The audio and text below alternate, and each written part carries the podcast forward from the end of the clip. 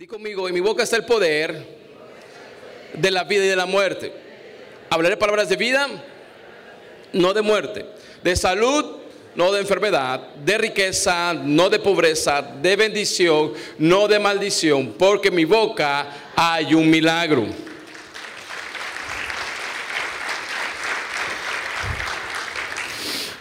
Hoy continuamos con la serie Amores que Matan. ¿Cuántos vinieron el domingo pasado? Eso. Yo quiero recapitular un poquito del domingo pasado que nos compartían. Eh, y yo podía sacar varias conclusiones de la enseñanza del domingo, del domingo pasado, con la cual iniciamos la serie. No te pierdas este martes, también tenemos la serie de urgencia. Me quedé, ¿cuántos vinieron el martes? ¿Verdad? Me quedé a la mitad de mi, enseñanza y termino esta, este martes. Está muy, muy interesante. Estamos viendo el ladrón y Jesús en la cruz. El tema se llamaba urgencia en la cruz, pero tiene que ver un poquito con esto. Pero lo voy a terminar el martes. Quiero enfocarme en lo de hoy. El domingo pasado veíamos, y creo que, creo que había muchos principios, muchas verdades que nos pusieron los cimientos para lo que, vamos lo que estamos viendo en, esta, en, esta, en este mes en cuanto a amores que matan. Eh, yo he sacado varias conclusiones de la enseñanza del domingo pasado. Número uno, ¿qué, enseñaba, qué, conclusiones yo sacaba? Todo lo que ames más que Dios te va a matar, te va a arruinar. Porque el domingo pasado veíamos el orden como deben de estar nuestras prioridades. Y era Dios, familia, ¿sí o no? Ministerio, Veíamos prioridades y Dios ponía, y, algo que nos decía en el domingo pasado y que aprendíamos el domingo pasado es que poniendo de fundamento a Dios, teniendo como base a Dios, tú le puedes poner encima lo que quieras, porque lo va a soportar. Pero no teniendo de, cimiento a Dios, es difícil que tú pongas todo lo demás sin el fundamento que es Dios, sin el fundamento, sin lo primero que es Dios. Entonces, la primera conclusión que yo sacaba del domingo pasado es que todo lo que ames más que a Dios te va a arruinar. Tu primer amor y tu único amor, el único el que debe estar en primer lugar es Dios, porque es el cimiento para todo lo demás.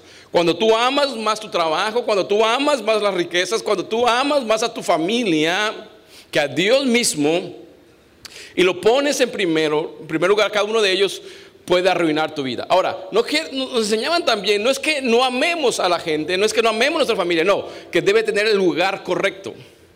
Dios es primero, y siempre debe ser primero. Ahora, otra conclusión que yo sacaba también del domingo pasado es que hay cosas que no debes amar porque solo son recursos.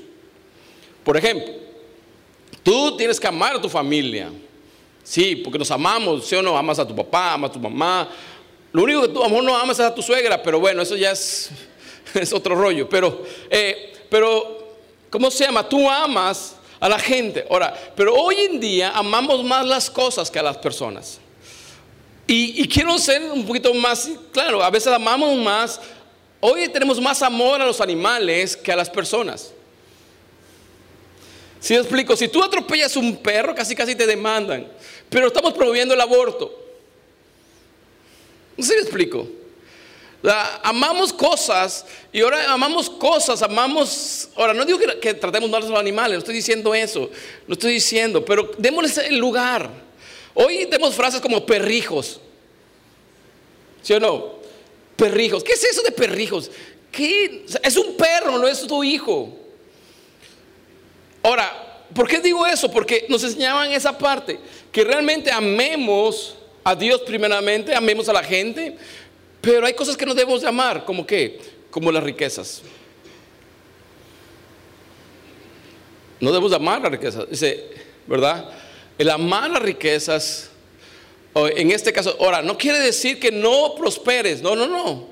No. Quiere decir que vas a prosperar, pero tu corazón no está puesto ahí. La raíz de todos los males es el amor al dinero, ¿sí o no? No es el dinero. ¿El qué? El amor. Ahora, por eso yo puse eso, otra conclusión. Hay cosas que no debes amar porque solo son qué? Recursos. Y en eso está el dinero. La casa que tú tienes es un recurso que Dios te dio para que tú vivas, para que puedas descansar, para que puedas hacer tu vida con familia. El auto que tú tienes es un recurso para venir eh, y regresar al trabajo, para venir a la iglesia, para venir. Son recursos, pero yo no amo eso. Yo no, yo no pongo mi corazón ahí. Porque el día que yo ponga mi corazón ahí, el día que tú posiblemente se pierda algo de eso, te vas a destruir. Entonces, eso es otra cosa que yo sacaba del domingo pasado. ¿Y por qué estoy sacando esto? Quiero por esto realmente es importante. No estoy predicando lo del domingo pasado, créeme. Lo que estoy queriendo llegar a lo que vamos a ver ahorita. ¿Y por qué te lo digo? Ahora, otra cosa que yo vi es que el orden de los factores sí altera el producto del domingo pasado. El orden sí altera el producto, sí altera el, ¿cómo se llama? El orden de los factores sí altera el producto. El orden de los factores en dónde está Dios. Tú dices, yo amo a Dios, sí, pero lo tienes en cuarto lugar. Yo amo a Dios después de esto. Yo amo a Dios después de acá. Yo amo a Dios después de acá. Yo, yo, vengo, yo vengo los domingos a la reunión de amistad siempre y cuando no venga familia a mi casa. Siempre y cuando eh, tenga el dinero. Yo amo a Dios siempre y cuando yo pueda tener recursos para venir. Hoy me, estoy acordando de algo. Hace años eh, yo estudié un instituto bíblico, bueno, una escuela de cristiana. Y me acuerdo que fuimos a un viaje misionero a, a, a la Sierra de Durango.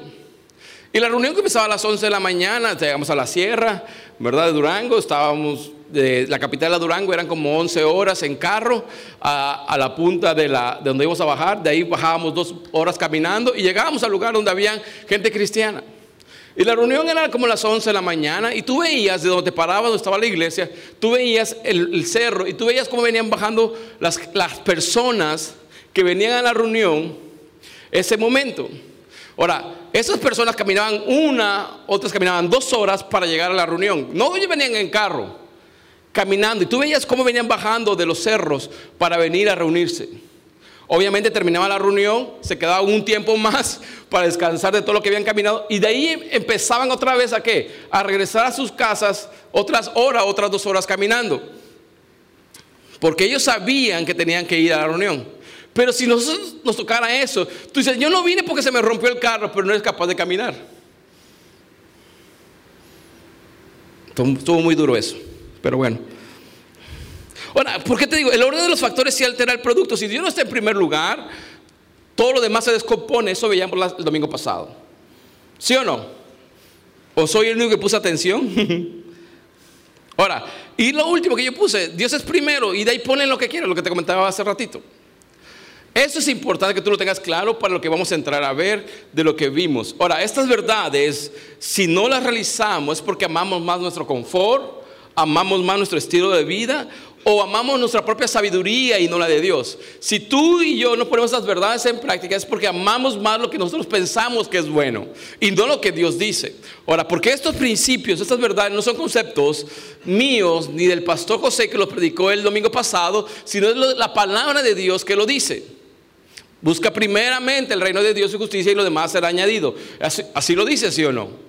Ok, ahora, hoy veremos los estragos que ocasiona el amar otras cosas. Hoy veremos los estragos de las cosas. Hoy veremos qué ocasiona el tener estas prioridades, ¿cómo se llama? No ordenadas. Hoy veremos lo que pasa, porque siempre cuando amamos otra cosa que no es Dios, yo te decía, nos va a arruinar, nos va a matar. Por eso se llama la serie Amores que mata. Y hoy en día creo yo que a veces Dios acorta nuestro tiempo. Por eso yo le puse, ¿por qué morir antes de tiempo? A esta enseñanza. Después de media hora digo el nombre. ¿Por qué morir antes de tiempo?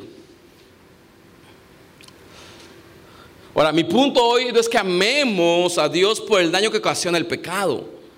Por temor, por terror. Ah, no, no. Mi punto aquí es que nuestra vida que nosotros amemos a Dios por su fidelidad y por el cuidado que tiene sobre nuestras vidas. Y por eso las instrucciones que nos da son instrucciones de amor. Y debido a ese amor que Él tiene, amemos a Dios porque nos cuida. No por el temor de lo que ocasiona el pecado, porque lo que ocasiona el pecado es muerte, eso lo sabemos. Ahora, investigando un poco en la semana, un comunicado de prensa del INEGI del octubre de 2018, que más o menos hicieron esta encuesta, dice que las muertes por problemas de salud en nuestro país, las tres primeras causas de muertes por salud, la número uno es enfermedades del corazón. La número dos, la diabetes. Y número tres, tumores malignos. Ahora, la número uno era enfermedades del corazón, que más o menos es el, eh, un buen porcentaje de, bueno, el, mayor porcentaje de muertes, de ahí la diabetes y de ahí los tumores. Y trayéndolo al ambiente espiritual, es importante también que podamos nosotros eh, cuidar algo también. Que también en el ambiente espiritual, la, la, primera causa de muerte espiritual es el corazón. Mira lo que dice Proverbios 4:23. Dice, sobre toda cosa guardada, guarda tu corazón, porque de él que mana la vida.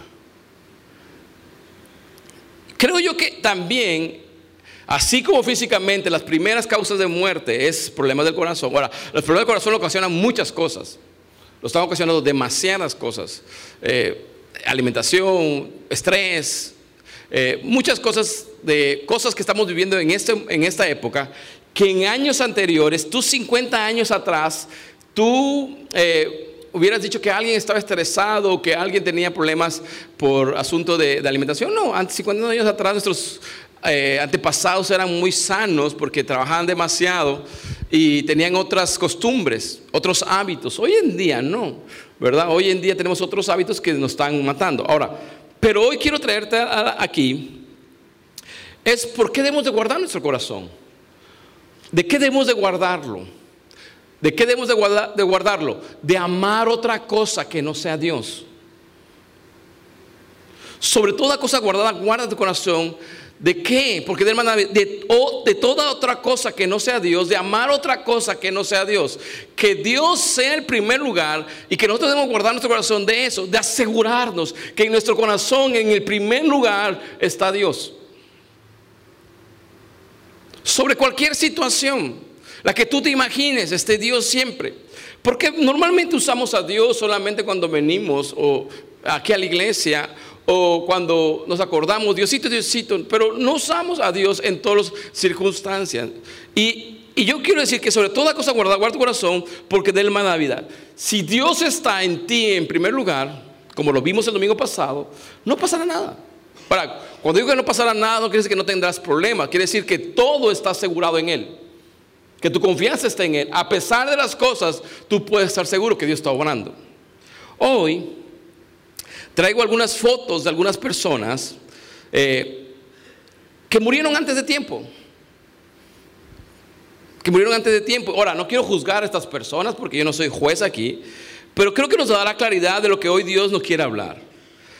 Eh, la característica de cada uno de ellos es que amaron otras cosas y no amaron a Dios.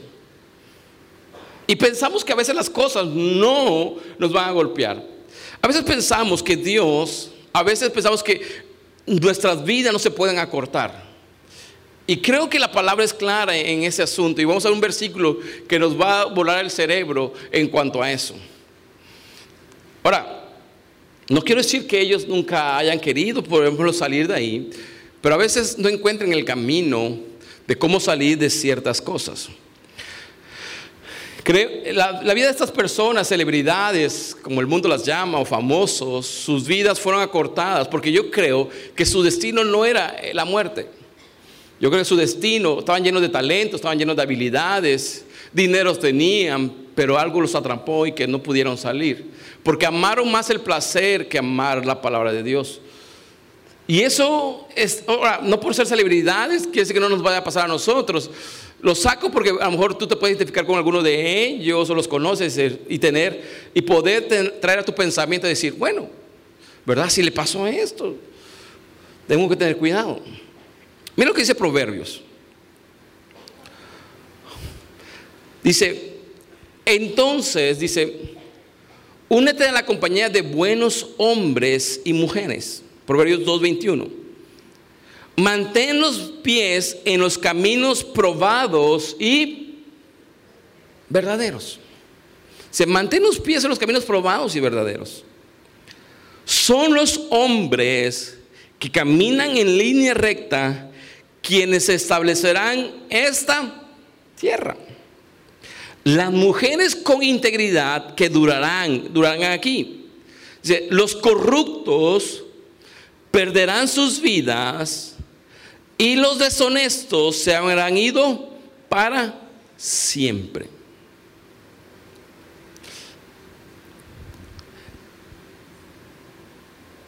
Lo que estas personas que vamos a hablar, amaron más otras cosas que eso que amaron fue el destino que tuvieron.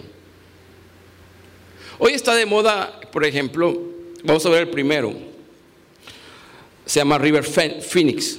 Este es hermano del protagonista, hermano mayor del protagonista de Joker del día de hoy, de la película. ¿Sí o no? ¿La han visto? Yo no he podido verla, pero este, no sé cómo esté, pero este muchacho tenía 23 años cuando murió de una sobredosis. 23 años.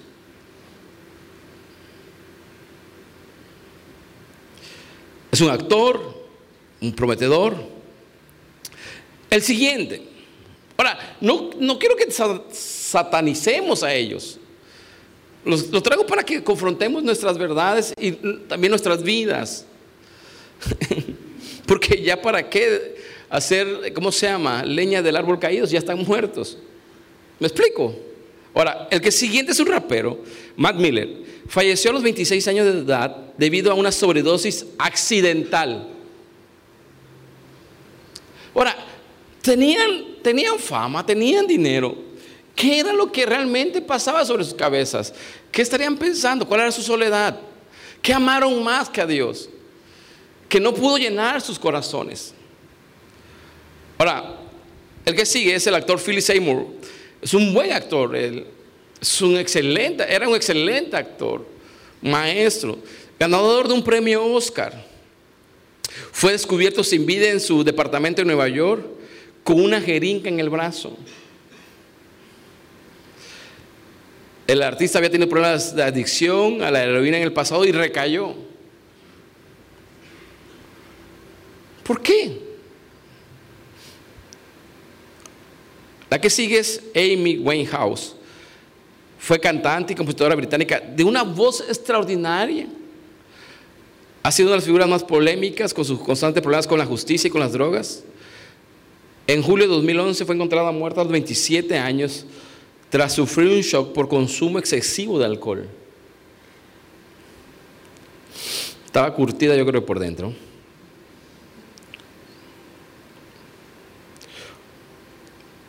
La que sigue, Case Johnson, 30 años de edad, una de las herederas del imperio Johnson Johnson, de la misma generación de Paris Hilton. Ella era heredera de una fortuna, pero sus papás le quitaron la fortuna porque tenía problemas de adicciones. Era diabética desde niña. Eh, le cortaron los fondos porque no quiso entrar a rehabilitación por sus adicciones. Fue encontrada muerta el 4 de, el día de mi cumpleaños el 4 de enero del 2010. ¿Sí? Eh, se negaba a eh, tomar tratamientos para diabéticos. Ahora, ¿qué, ¿qué ocasionó, qué enfermedad en el corazón ocasionó que ellos tomaran decisiones tan duras? No sé cuál enfermedad, ansiedad, no sé qué enfermedad del corazón, eh, que no sanaron y que amaron otra cosa y no amaron algo que realmente es verdadero. Ahora, lo que me gusta de la palabra de Dios, lo que me gusta de la palabra de Dios, es que la palabra de Dios también tiene sus historias como estas. O sea, no solamente los que no conocen a Dios son ajenos a esto. Muchos que conocen a Dios les pasó situaciones parecidas. O Dios trajo justicia, mejor dicho. Y aquí está el versículo que quiero que tú te grabes en tu corazón esta mañana. Y realmente es la base de lo que estoy predicando el día de hoy. Y está en Eclesiastés 7:17. Dice, no seas demasiado, es Biblia expandida esta. Dice, entre, entre paréntesis, excesivamente malvado. Dice, no seas demasiado, excesivamente malvado y no seas tonto. Ahora, no lo dije yo, ¿eh? Lo dice la Biblia. ¿Por qué morir antes de tu tiempo? Entre paréntesis dice, ¿por qué morir cuando no es tu tiempo? ¿Por qué morir cuando no es tu tiempo? Dice Eclesiastés. Ahora, ¿qué es lo que provocaba? Hace una pregunta, pero esa pregunta está contestando prácticamente está, eh, ¿cómo se va a una conclusión enfática a las primeras palabras? Dice, no seas demasiado excesivamente malvado y no seas tonto. ¿Por qué has de morir cuando no es tu tiempo? Prácticamente está contestando esto. O sea, si tú sigues siendo excesivamente malvado y tonto, vas a morir antes de tiempo, está diciendo. Pero lo hace en forma de pregunta, de retórica. Es decir, oye, ¿no crees que vas a morir antes de tiempo si tú sigues con esas tonterías y sigues siendo malvado? Pensamos que la maldad no tendrá sus consecuencias. Por eso dice el Señor, cuida tu corazón. Ahora, hoy vamos a hablar, hoy estamos hablando de maldad. Posiblemente el domingo que viene vamos a hablar de tonteras. Porque son dos cosas. Dice, no seas excesivamente qué? Malvado. Y la otra qué? Y no seas tonto. Hay gente que muere por tonteras. Pues ya vamos a hablar de eso. Ahora, no lo digo yo. Déjame usar la palabra tonto. O sea, y yo también me puedo incluir en eso porque a veces tenemos decisiones tontas. Hay que definir qué es tonto. Aunque la Biblia dice que no llames foto a tu hermano, no, no estamos diciendo eso. estamos diciendo, ¿qué es realmente? Ahora, lo que me gusta de la Biblia, te decía hace ratito, es que no nos oculta nada. La Biblia es transparente. Eso es una gran verdad. La Biblia nos saca a luz los grandes errores de grandes hombres de Dios. Ahora, ¿para qué? Para, exhibirlos y hacer un juicio con por ellos. No, para aprender de ellos.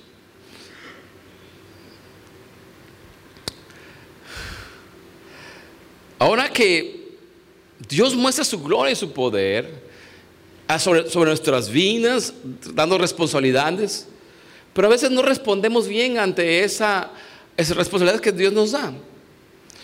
Y aquí traigo unos personajes bíblicos que también sus vidas fueron acortadas. Quiero contar tres nada más, porque ya no me va a dar más tiempo. Por eso saqué los demás, porque yo iba a sacar estos y, y creo yo que es importante. Vayamos con el primero. El rey Saúl. En 1 Samuel, capítulo 15, en los primeros versículos Samuel llega con Saúl y le da una instrucción. Destruye a Amalek. Destruye todo, dice. Pero los primeros versículos dice, yo te voy a ungir como rey. Te voy a ungir como rey, pero Dios me ha dicho, dice, que destruyas todo de Amalek. Porque Amalek, dice, cuando vinimos subiendo de Egipto, dice, se opuso que pasáramos por ahí. Dice, por eso destruyelo, dice. Destruye todo su ganado, sus familias, todo, hasta el rey destruyelo. Pero Saúl tuvo una mejor idea. Dijo, dejemos lo más gordo, lo más preciado, dejemos al rey y no lo matemos. Fue la gran idea de Saúl, poner en primer lugar sus ideas y no los mandamientos de Dios. Ahora, mira lo que dice 1 Samuel capítulo 31, 4.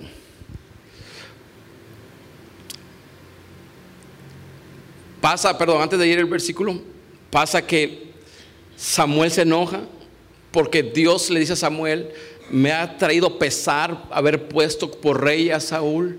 Hoy le quitaré el trono. Hoy lo he quitado y he buscado a alguien más, ¿verdad? alguien más que lo va a suceder. Y lo voy a ungir a la otra persona. Ahora, la idea de Dios con Saúl era que él reinara más tiempo, ¿o no? Porque 1 Samuel capítulo 15 lo dice. Pero su desobediencia hizo que se acortara qué? Su reinado. Ahora, eso de cortar su reinado le trajo realmente, a partir de ahí empezó una maldad de Saúl hacia David, tan extrema que David ya no sabía ni para dónde hacerse. Pero llegó el momento de hacer justicia. 1 Samuel 31, 4. Entonces dijo Saúl a su escudero, estaban en una guerra y ya estaban acorralados. y están a punto de matar a Saúl, el pueblo enemigo, pero él tenía tanta dignidad que no quería que lo mataran. Le dijo, saca tu espada y traspásame con ella, para que no vengan estos incircuncisos y me traspasen y me escarnezcan. Mas su escudero no quería porque tenía gran temor. Entonces tomó Saúl su propia espada y se echó sobre ella. Se mató. Ahora, la pregunta es, ¿será que ese era el destino que Dios tenía para Saúl? No. Amó más otras cosas. Amó más pensar su propia sabiduría que la sabiduría de Dios. Amó más el poder que el estar sometido bajo el poder de Dios. Y ese amar más algo que la palabra de Dios lo ocasionó que él mismo se matara. Yo me hago una pregunta, ¿será que era la edad que Saúl tiene que haber muerto? Tú dices, ah, no, pues sí, porque si no, no salía David. Sí, pero por lo que dicen los pasajes anteriores, no creo. Dios tenía un plan para él. Ahora, vayamos al otro personaje. Elí, el sacerdote Elí. Elí estaba ofreciendo al sacerdote en el tiempo eh, donde Samuel era muy pequeño. El profeta Samuel era muy pequeño. Y Elí tenía dos hijos que eran terribles. Eso nos lo cuenta primera de Samuel capítulo 2, versículo 17. Y lo que hacían los hijos de Elí es que la Biblia lo dice claramente en el versículo 17, que menospreciaban la ofrenda del Señor. ¿Qué hacían? Menospreciaban la ofrenda del Señor, lo sagrado del Señor. Ellos como sacerdotes, como ahí, estaban en el templo, tenían derecho a ciertas eh, partes de la, de la ofrenda. Pero ellos agarraban con alevosía ciertas piezas que llevaba la gente a ofrendar, se las quitaba antes de ser ofrecidas, porque tenías que ser ofrecidas y de ahí el sacerdote podía agarrarlas, pero ellos no hacían eso, ellos se la quitaban antes de ser ofrecidas. Decía, oye, dame eso. Dijo, no, pues lo voy a ofrecer primero y ahí te agarras lo que tú quieras. Dijo, no, no, no, dámelo y lo quiero crudo. Y se lo quitaban. También dice que en el templo, en las puertas del templo, hacían desastre y medio con las mujeres que llegaban ahí. Las ofendían. Y Dios resuelve que en, en 1 Samuel capítulo 2, versículo 25, dice la Biblia que Dios resolvió que ellos murieran. Ya había resuelto Dios que ellos murieran. Ahora, el sacerdocio era algo que pasaba de generación en generación. Pero en caso de Lee y sus hijos, Dios ya había resuelto hacer qué? Justicia. Dijo, no, no se lo voy a pasar a ellos. Mira lo que dice el 1 Samuel 4:16. Estaban en guerra. Dijo pues aquel hombre a Elí, yo vengo de la batalla, he escapado hoy del combate. Y él dijo, ¿qué ha acontecido, hijo mío? El mensajero respondió diciendo, Israel huyó delante de los filisteos y también fue hecha gran mortandad en el pueblo. Y también tus dos hijos, Ofni y Fines, fueron muertos y el arca de Dios ha sido tomada. ¿Qué hizo Dios?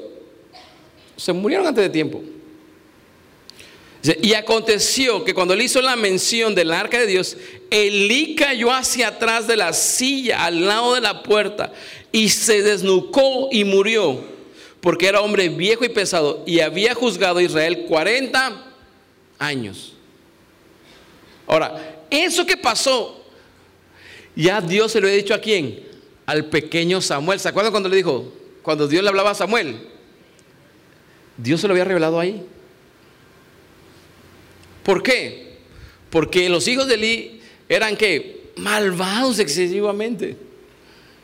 Amaron más que los placeres. Ellos amaron más los placeres que daba el servicio a Dios. Amaron más los placeres, la ofrenda que traían. Amaron a, las mujeres, esas mujeres que traían la ofrenda y las molestaban. Y Dios dijo, voy a hacer justicia. Di conmigo, amores que matan. Vamos con el último ejemplo que traje hoy, uno del Nuevo Testamento.